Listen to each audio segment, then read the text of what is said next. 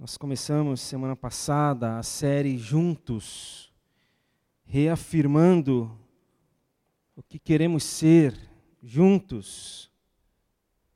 Por que uma série com esse nome? Por que reafirmar? Porque nós queremos chegar em algum lugar, nós queremos chegar de um certo jeito, de uma certa forma. E é bom que o máximo possível, todos nós estejamos conscientes de onde queremos chegar, como, por quê. Então, começamos falando disso na semana passada e falaremos durante todo o mês de abril também. E hoje eu leio Atos, Atos 3. O texto hoje é um pouco mais longo, mas é uma história, uma história bonita se você preferir, uma sugestão só, porque pela tradução um pouco diferente você pode ficar confuso. Se não ficar, ótimo, mas se ficar, fecha o olho, olha para o nada, assim, ouve a leitura e tenta imaginar as cenas, tenta imaginar isso aqui como aconteceu. Atos 3. Aqui narra é, dias depois de Jesus ter voltado para os céus, ter deixado seus discípulos. Ou seja, narra o início da igreja. No capítulo 2, o Espírito Santo desceu sobre a igreja. É, e eles foram revestidos de poder. E aqui começa o 3 dizendo, Atos 3, Certo dia, por volta das três da tarde, Pedro e João foram ao templo orar. Um homem aleijado de nascença estava sendo carregado. Todos os dias ele era colocado ao lado da porta chamada Formosa, para pedir esmolas a quem entrasse no templo. Quando ele viu que Pedro e João iam entrar, pediu-lhes dinheiro. Pedro e João se voltaram para ele. Olhe para nós, disse Pedro.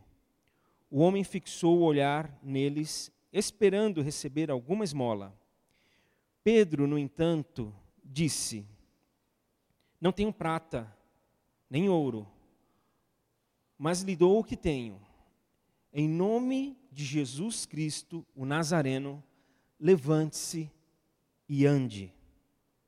Então Pedro segurou a mão do aleijado pela mão e o ajudou a levantar-se.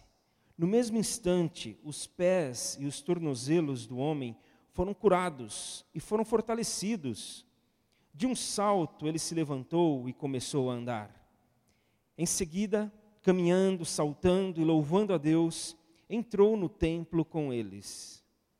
Quando viram caminhar e o ouviram louvar a Deus, Todos perceberam que era o mesmo mendigo que tantas vezes tinham visto na porta formosa e ficaram perplexos, admirados.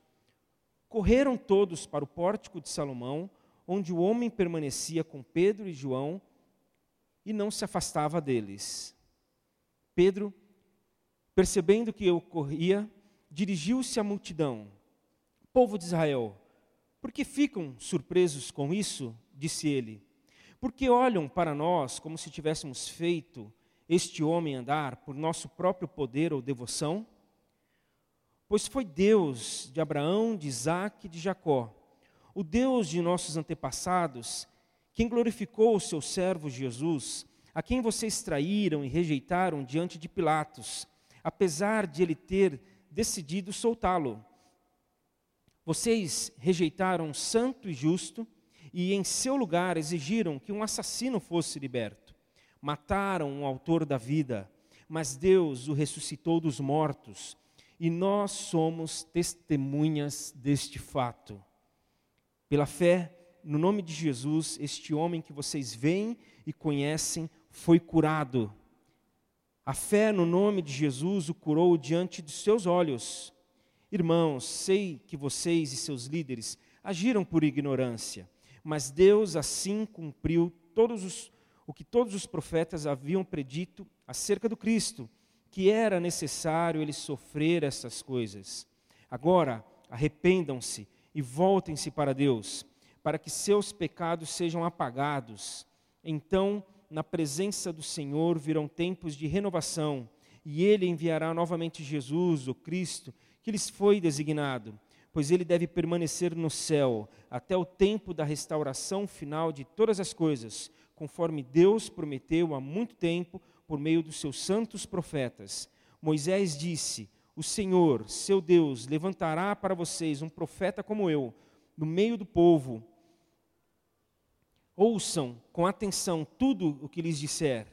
Quem não der ouvidos a este profeta estará eliminado do meu povo. A começar por Samuel, todos os profetas falaram sobre o que está acontecendo hoje. Vocês são descendentes desses profetas e estão incluídos na aliança que Deus fez com seus antepassados ao dizer a Abraão: por meio de sua descendência, todas as famílias da terra serão abençoadas.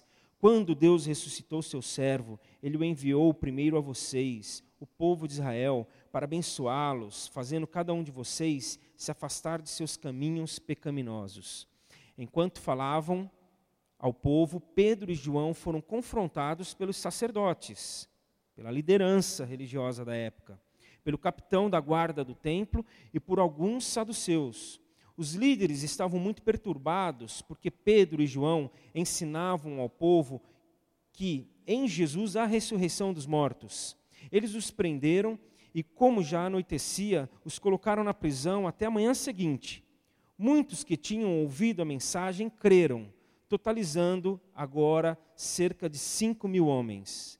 No dia seguinte, o conselho das autoridades, dos líderes dos, do povo e dos mestres da lei se reuniu em Jerusalém. Estavam ali Anás, o sumo sacerdote, e também Caifás, João, Alexandre e outros parentes do sumo sacerdote. Mandaram trazer Pedro e João e os interrogaram: Com que poder ou em nome de quem vocês fizeram isso?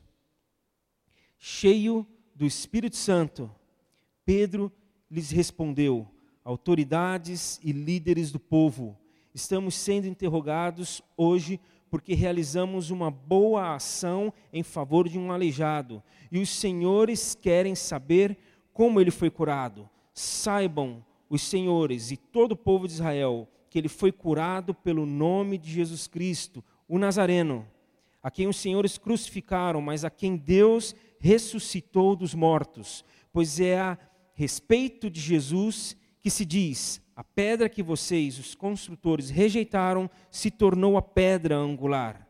Não há salvação em nenhum outro. Não há nenhum outro nome debaixo do céu em toda a humanidade por meio do qual devamos ser salvos. Quando os membros do conselho viram a coragem de Pedro e João, ficaram admirados, pois perceberam que eram homens comuns, sem instrução religiosa formal reconheceram também que eles haviam estado com Jesus. Mas não havia nada que pudessem fazer, pois os homem, o homem que tinha sido curado estava ali, diante deles.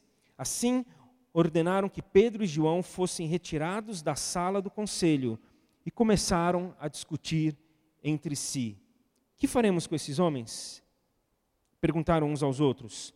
Não podemos negar que realizaram um sinal como todos em Jerusalém sabem. Mas, para evitar que espalhem sua mensagem, devemos adverti-los de que não falem nesse nome a mais ninguém. Então os chamaram de volta e ordenaram que nunca mais falassem nem ensinassem em nome de Jesus. Pedro e João, porém, responderam: Os senhores acreditam que Deus quer que obedeçamos a vocês e não a Ele? não podemos deixar de falar do que temos vi, do que vimos e ouvimos. Os membros do conselho fizeram novas ameaças, mas por fim os soltaram. Não sabiam como castigá-los, sem provocar um tumulto, visto que todos louvavam a Deus pelo ocorrido, pois o aleijado havia sido curado milagrosamente. Pois o aleijado que havia sido curado milagrosamente tinha mais de 40 anos de idade. Deus abençoe. Que Deus abençoe a palavra dele, que ela se torne viva tão viva quanto este fato aqui, que aconteceu há dois mil anos atrás, que ela se torne viva nos nossos corações. Semana passada nós começamos desta série falando que nós queremos ser um sinal da presença do reino de Deus no mundo. Um sinal, uma marca, uma referência de que o reino de Deus está presente hoje, atuante, vivo, verdadeiro, se movendo por onde estamos. E foi lido um texto de Lucas 4, em que Jesus ele está na sinagoga, ele se levanta e lê um trecho do profeta Isaías, em que fala que o Espírito Santo estava sobre ele para libertar cativos, presos, para libertar aqueles que estavam é, opressos, para dar vista aos cegos, para anunciar o ano da graça do Senhor. Aí Jesus acaba de pregar, de ler esse texto, ele se senta e passa a falar. Neste momento, as escrituras que vocês acabaram de ouvir estão se cumprindo. Então ele fala ali, e a gente aprende hoje aqui que, para sinalizar o reino de Deus, nós precisamos ter o Espírito Santo sobre nós. Não há forma de sinalizarmos a presença do Senhor se o Espírito do Senhor não estiver sobre nós. E também para que nós possamos sinalizar a presença do reino de Deus, nós precisamos que as Escrituras se cumpram em nós. O Espírito Santo em nós, para que as Escrituras se cumpram em nós.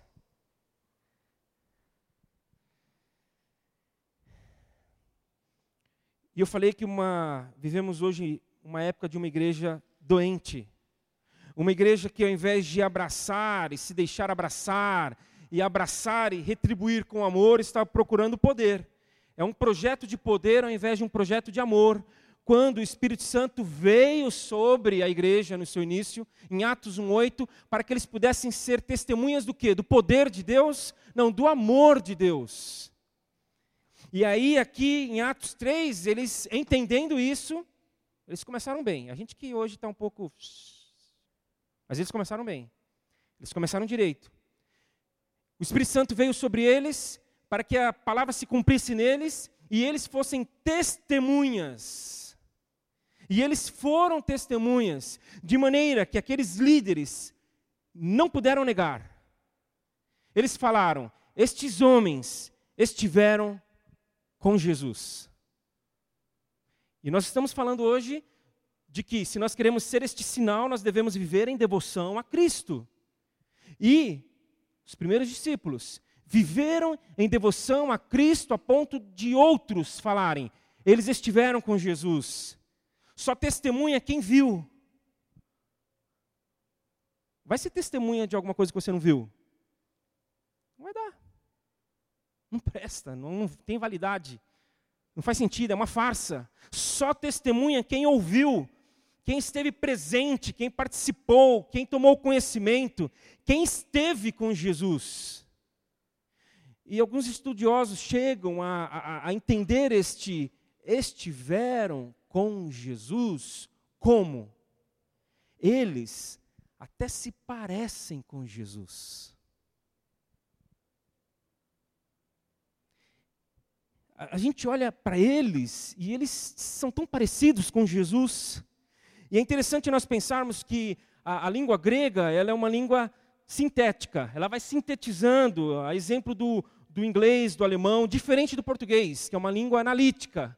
Enquanto o grego vai, vai fechando, o português vai abrindo. De maneira que, assim como no inglês, no grego, o verbo ser é o mesmo verbo estar. Ser, estar. Onde eu quero chegar? Eles estiveram com Jesus. Verbo estar. E por terem estado com Jesus, eles se tornaram como Jesus. Verbo ser.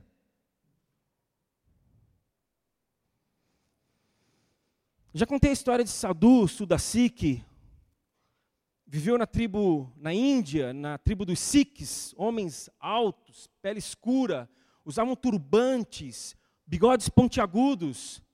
Sadhu foi convertido pelo Senhor. Sadu se encontrou a Cristo e viveu uma vida de devoção a Cristo, passando a sinalizar, ser uma testemunha do amor de Deus.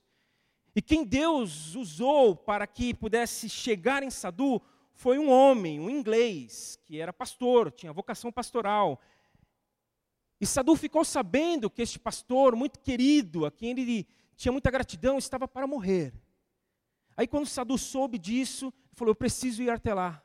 Eu preciso ver o pastor pela última vez, eu preciso estar com ele, eu preciso agradecer a ele de novo, eu preciso ir. E Sadu juntou o que tinha, o que não tinha, conseguiu dinheiro emprestado, pegou um navio de quinta categoria, um cargueiro, para a Inglaterra. Chegando lá, ele bateu a porta da casa daquele homem. E uma pessoa que ali trabalhava, servia na casa ali daquele pastor, abriu a porta, falou: Pois não. Ele disse: Eu gostaria de falar com o pastor. Só um minuto. Subiu as escadas, foi até o quarto daquele homem que já estava bem debilitado, acamado, e disse: Pastor, Jesus está aí fora.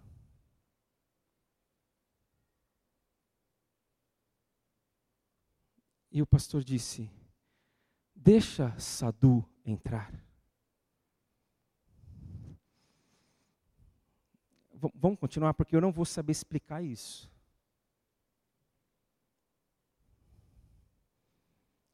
Sadu esteve com Jesus. Olhando para esse texto, eu vou tentar explicar algumas outras coisas. Relendo essa história, eu entendo que uma vida de devoção a Cristo, uma vida de entrega a Ele, de submissão, uma vida em que nós estamos e, e, que nós passamos a ser e parecer com Cristo, vai nos levar a experimentar a realidade de que, por causa de nós, pessoas se aproximarão de Cristo. Então, se nós vivermos uma vida de devoção a Cristo, de entrega, de submissão, em que nós vamos estar com Ele e permitir que Ele faça com que pareçamos cada vez mais com Ele, por causa de nós, dessa vida, pessoas se aproximarão de Cristo. É, é, se entregarão a Cristo, se aproximarão de Cristo. Notem, nós não temos mérito estarão vendo Cristo em nós. Não estarão vendo a nós, mas a Cristo. Cristo é quem atrai e Ele é quem transforma. Por isso eu não estou falando aqui de ficar enchendo um lugar e nós nos gabarmos porque nós estamos com um espaço cheio e aí nós temos que ir para um espaço maior. Não é Cristo. Por isso eu não estou falando aqui de fazer funcionar uma estrutura, uma engrenagem religiosa. Aí a gente faz essa estrutura, essa engrenagem funcionar muito bem, e aí o ministério vai, vai ficando é, mais impactante, nós vamos aumentando o número de ministérios. Eu não estou falando disso. E nós confundimos muito isso. Por quê? Porque nós estamos doentes.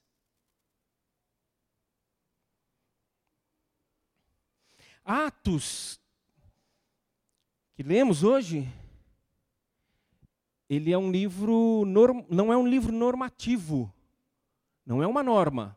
Nossa, aqui 5 mil homens se entregaram a Cristo. Gente, vamos lá. É um livro descritivo.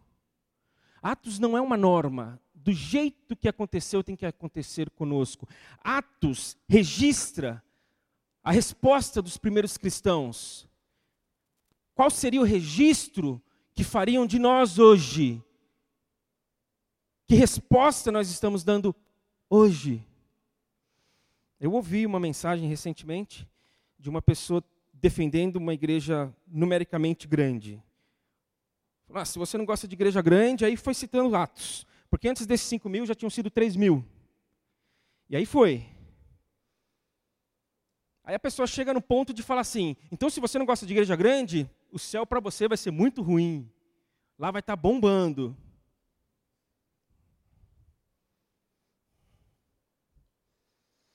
De maneira que essa pessoa está achando que aqui é uma norma, é uma descrição da resposta que eles deram. E claro, conforme eles deram a resposta deles, de uma vida de devoção, por causa deles, dessa vida, pessoas se aproximaram. Aí outra vez eu fiz uma crítica a, a um movimento aí que estava acontecendo. Aí uma pessoa que me conhece, quase que eu escrevo como resposta a ela. Eu acho que a distância e o tempo fez com que você se esquecesse de quem eu sou. Porque ela falou assim: é inveja o que você está falando. Só porque uma igreja com, com muita gente. Falei, quase que eu falo, tá bom, vai, segue aí. Nós não podemos confundir uma coisa com a outra. As pessoas se aproximarão de Cristo. A gente não está falando de, de uma organização. Se a gente entendesse isso, a gente não perguntaria mais para ninguém quantos membros tem a sua igreja. Devoção a Cristo não significa crescimento numérico de um grupo, de um auditório, de um público, de frequentadores de uma igreja. Devoção a Cristo significa pessoas tomando consciência da sua condição e falando: sim, Senhor, eu quero a Ti, Senhor. Sim, Senhor, eu não vivo sem o Senhor. Sim, Senhor, não há vida fora do Senhor. Sim, Senhor, eu preciso aprender a ser gente, como Cristo veio ensinar a gente a ser gente. Do jeito que precisa ser. A devoção a Cristo, ela leva pessoas a, por nossa causa, da nossa devoção, se aproximarem de Cristo como uma mãe que se entrega a Cristo. E no ato do seu batismo, uma das filhas diz o seguinte: Nós fizemos o que a nossa mãe está fazendo hoje, há 23 anos. E oramos esse tempo por ela. E hoje ela está fazendo isso. Por causa da vida das filhas, a mãe se aproximou de Cristo. Uma vida de devoção a Cristo faz com que uma esposa ela queira se dedicar a Cristo por causa da vida do marido. Quando fui conversar com ela a respeito de quem que ela gostaria que a batizasse, porque para nós está posto aqui já, como será daqui a duas semanas, quem batiza é a igreja. E ela falou: Ah, pastor, eu acho que tem que ser o Ju. Aí já chorando. Eles se conheceram num forró, olha que legal. Quem nunca os viu dançando forró, peça para que eles dancem. Eu já falei que eles poderiam ganhar mais dinheiro do que com escola de intercâmbio, empresa de intercâmbio ou escola de inglês, com escola de dança. E aí ela falou assim: Nós nos conhecemos no forró, e o primeiro lugar que ele quis me levar, depois que a gente se conheceu, foi para a igreja, para o grupo dele de amigos cristãos. Por quê? Porque por causa de uma vida devota, as pessoas se aproximam de Cristo como é, uma adolescente que, pelo testemunho da sua amiga de classe, de estudo, eu troquei. A próxima, por favor, depois. Uma adolescente, em que a amiga adolescente de 13, 14 anos fala: Eu também quero. Aí quem que entra na água junto com essa que está se entregando? A amiga que trouxe. Vou eu me meter ali? Sou nem louco. Para quê? Aliás, eu estou ali como igreja, junto. Por causa de uma vida de devoção a Cristo, uma jovem, ao ver a história de vida do seu cunhado, que com câncer terminal, sofrendo, firme em Cristo, não questiona, não reclama, não pragueja, e ela ouve, vê aquele testemunho e diz: Marcelo, eu decidi conhecer mais Cristo, porque eu vi a, na vida dele. Falei, como é que pode ele estar nessa situação e, e, e saber para onde vai, com quem ele vai? Por...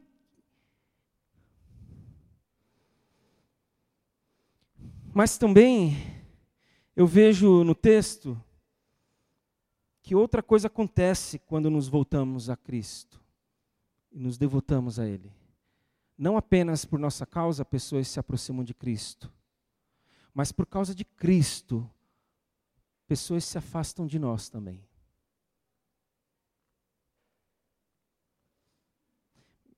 É, é quase um trocadilho, então eu vou repetir. Se você quiser guardar, anota aí, fica à vontade, mas para que você guarde. Uma vida de devoção a Cristo faz com que, por nossa causa, pessoas se aproximem de Cristo. Mas também, por causa da nossa vida de devoção a Cristo, faz com que, por causa de Cristo, na nossa vida, pessoas se afastem de nós. Nós não seremos bem-vindos em todos os lugares.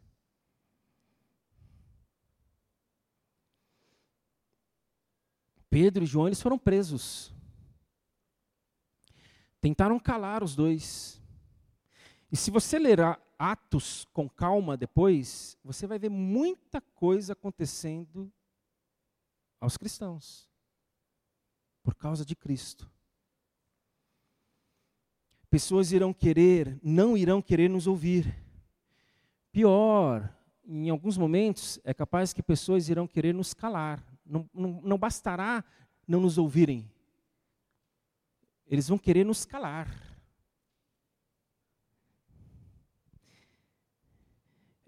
Na segunda aula do Vida e Missão que tivemos na semana que passou, nós começamos olhando um pouquinho a história da igreja latino-americana, a história da igreja aqui na América, sobretudo do Sul, Latina, no Brasil, e, e, e, fomos entendendo como essa igreja, ao invés de ser rechaçada, porque estava devota a Cristo, é uma igreja que começou a se vender de tal forma que, como eu já ouvi, é, abraçou uma teologia que não é uma teologia daquilo que é certo, mas é daquilo que dá certo. Isso aqui dá certo, então vamos. Não importa se é certo. Pode até ser errado, mas dá certo. Mas se nós vivermos em devoção a Cristo, nós vamos viver de uma maneira correta, da única forma de viver, e as pessoas vão falar, algumas pessoas vão falar: não, eles não, não chama não. Não, não, não, não, não, não. não. É, você já chamou Fulano, Ciclano? Não, porque, vixe, ele, a gente não vai poder falar aquilo que a gente quer ali, a gente não vai poder fazer aquilo que a gente gosta. Não, eles não. Por causa de uma vida de devoção ao Cristo, algumas pessoas vão se afastar de nós, porque elas não vão querer fazer aquilo que é correto, aquilo que é direito, aquilo que é justo. É. Se você ainda não percebeu, nós vivemos num mundo hoje, num sistema, que não quer saber de justiça. Então, por causa de Cristo, pessoas não vão querer a gente junto, porque a gente vai querer a justiça. Porque a gente vai abraçar aquilo que é correto, a gente vai tentar pensar nos outros. A gente vai querer dividir. E as pessoas vão falar: nossa, de novo com essa história de generosidade, de novo. Que para que ficar indo na casa de uma senhora com, com carências físicas, financeiras, pintar a casa dela que está caindo? Para quê? Tem gente que vai falar isso. E tem gente que vai querer se afastar da gente. Porque o evangelho é contra a corrente, o evangelho é contra a cultura. A vida de devoção a Cristo subverte a lógica. Ela não é lógica. Nós também estivemos com os homens na segunda-feira no encontro em que falamos sobre pacificação. Felizes os pacificadores. Dissemos ali que que a pacificação ela não é resultado da pressão, como muitas igrejas e líderes hoje fazem, batem na mesa, gritam, promovem boicotes e querem, por meio da pressão, gerar a paz. Aí a gente vai, tá, ah, se não é por pressão, aí a gente vai para um outro lado, uma omissão. Eu fiquei com medo nesse dia, homens. Não falei, mas eu falo aqui agora. Falei, vou apanhar hoje aqui dos caras. E olha que tinha uns 25 lá. Eu falei, nós vivemos uma geração de homens omissos. Mulheres, não balancem a cabeça, por favor. De homens omissos, que se omitem, que se escondem. Que... Mas nós precisamos nem pressão, nem omissão, mas reconciliação. promover a reconciliação. Aí foi muito legal. Teve um que disse assim: mas isso é difícil. Por quê? Porque no mundo corporativo, a gente. É por meio da competição, muitas vezes, que as pessoas dão algum resultado, elas se, são, se sentem motivadas, elas se sentem animadas para dar o resultado no trabalho delas. Falei, pois é, o evangelho é contra a cultura. É, eu falei, como é que a gente faz? Eu falei, não sei, vamos pensar junto. Para que a competição não seja nem o meio, nem o motivo também. E aí eu me lembro de um amigo, o Ari, o Ari falou que, contou de um executivo que, num ano de muita crise, alguns bons anos atrás, a equipe desse executivo quase que cortou, teve que ser cortada mais, pela, mais, mais do que pela metade. E ele ficou mal. E ele disse para sua equipe que permaneceu: Nós vamos trabalhar. Nós vamos trabalhar muito. Nós vamos fazer o nosso melhor, dar o nosso máximo, para que, se Deus quiser, essa situação se revertendo, o país melhorando, a, economia se estabilizando, esses caras, essas mulheres, essas famílias atingidas, elas vão voltar. O que aconteceu? Graças a Deus. Depois de um período, a situação se reverteu e eles trouxeram toda a equipe de volta. É o Evangelho. É o Evangelho de pessoas que não vão querer nos querer por perto por causa de Cristo, Eu tenho um primo que é policial. Eu não vou entrar em muitos detalhes, que polícia que é, que nível, para não expor o que não de forma objetiva o que se deve, mas ao mesmo tempo eu não vou falar nada do que muita gente não saiba. Ele falou que ele trabalha na delegacia, ele trabalha interno e teve uma apreensão muito grande. E aí teve que chamar todo mundo, vamos para a rua. Vamos lá, vamos aprender, vamos pegar, vamos trazer para cá, vamos prender, vamos, vamos fazer nosso serviço na rua, externo hoje. Aí chamou todo mundo. E ele, policial também, enfim. Vamos lá. Chegou lá, mercadoria ali. O pessoal começou, né? Colocar em tudo que é um lugar que podia. E ele, não, não, não, não, valeu, não, não, tu, não, tudo bem, não, oh, tô, tô nem vendo, não, Chamaram ele de novo para a rua? Por causa de Cristo. Por causa de Cristo. Jesus. Jesus, por causa de Jesus mesmo, olha que lindo, começou com ele, tudo começou com ele. Quando ele, passando pela região dos Gadarenos, tem um homem possesso ali, um homem que não vivia, que não vivia, sujo, todo cortado, vivia no cemitério, ninguém se aproximava dele, e Jesus expulsa o, a legião, fala, de demônios que estava naquele homem, e joga essa legião nos porcos que se precipitam ao mar e morrem os porcos. O pessoal fala: opa, vai embora daqui. Falam para Jesus: vai embora daqui. Não fica aqui. Não queremos o Senhor aqui. Porque é, estudos dizem que naquela região muitos porcos eram criados. Muita. Era uma região desse comércio. Então, peraí. Se esse cara resolver expulsar tudo que é demônio e jogar em, nos porcos, a gente está perdido. Né? Esse negócio foi para água abaixo. Literalmente, né? Foi no mar.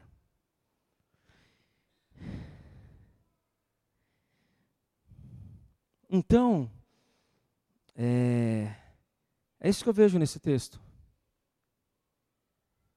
Não sei como é que se dá propriamente, é, é, mistério, é lindo e ao mesmo tempo misterioso. Uma pessoa abrir uma porta, fala, espera um pouquinho, chega lá para, uma, um, para um outro e diz: Jesus está aí fora, eu não sei. Não sei. Eu só sei que eu oro. Eu oro para que a nossa igreja, a nossa família, esse corpo, viva de tal maneira que, por nossa causa, pessoas se aproximem de Cristo. Já tem acontecido? Tem, graças a Deus, é o Evangelho. Mas que aconteça na medida que Deus quiser, que a gente não impeça. E que nós não vamos buscar isso, nós não buscamos, nós não intencionamos, a gente só lida, nós lidamos com uma realidade de que por nossa causa, por essa vida, algumas pessoas também irão querer se afastar de Cristo. E eu arrisco dizer que as duas coisas acabam acontecendo. Então, se pessoas estiverem se aproximando de nós por causa de Cristo, de Cristo por causa de nós, mas não estiverem algumas outras se afastando, eu acho que a gente não está indo até o limite do que significa uma vida de devoção a Cristo. A gente não vai desejar isso, a gente não vai buscar isso. Isto vai acontecer por nós, não, por essas pessoas. Porque elas não vão querer.